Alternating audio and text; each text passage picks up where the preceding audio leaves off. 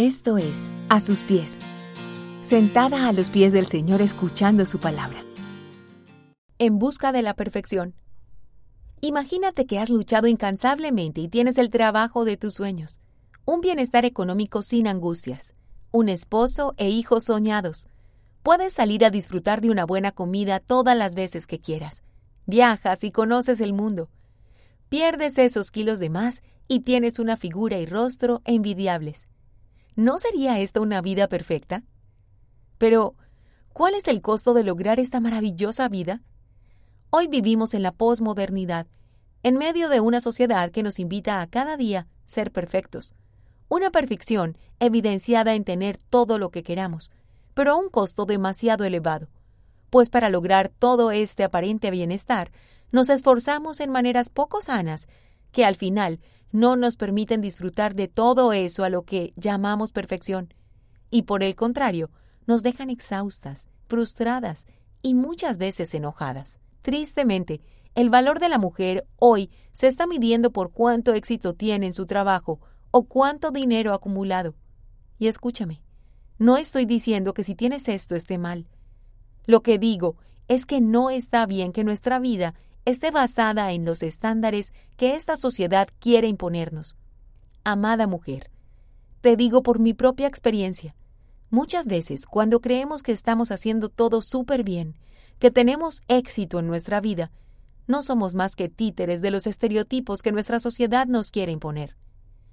Si en el esfuerzo por obtener la vida perfecta te estás empezando a sentir cansada, notas que tu tiempo no alcanza para dedicarlo a tu familia, cada vez son menos los días que pasas en la presencia de Dios.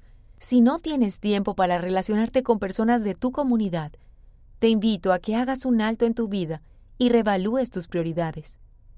Proverbios, libro en el que incansablemente se nos habla de la sabiduría para el día a día, termina con una colección de refranes en los que se nos dibuja una mujer virtuosa o ejemplar, previendo la infinidad de voces que retumbarían en los oídos de las mujeres de generación en generación y de cultura en cultura, queriendo amoldarnos y confundirnos en lo que es realmente importante en nuestro diseño femenino.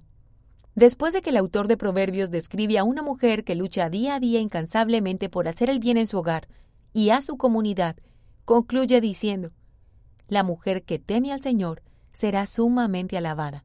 Proverbios 31:30.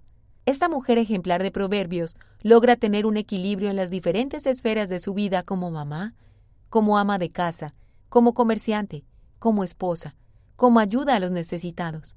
Pero el fundamento de su vida balanceada, o mejor, la clave para vivir de esa manera, se halla en la expresión teme al Señor. Es en ese temor del Señor, es decir, en la sabiduría de la palabra de Dios aplicada a su vida y a su feminidad, que esta mujer es llamada dichosa y virtuosa. El temor del Señor conduce todos los días de su vida sus decisiones, su manera de pensar, de percibirse y de relacionarse con otros. Y entonces, aquí viene la gran pregunta para nosotras. ¿Es el temor del Señor el mayor tesoro de tu vida?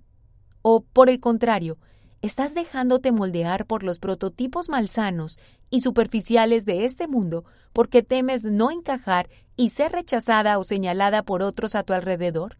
La Biblia sí nos habla de perfección, pero una que tiene que ver con no apariencias, imagen o vidas superfluas, sino con una perfección que tiene que ver con madurez que alcanzamos en la medida en que escuchemos y pasemos tiempo con aquel que es perfecto, Cristo Jesús, nuestro Señor y Salvador.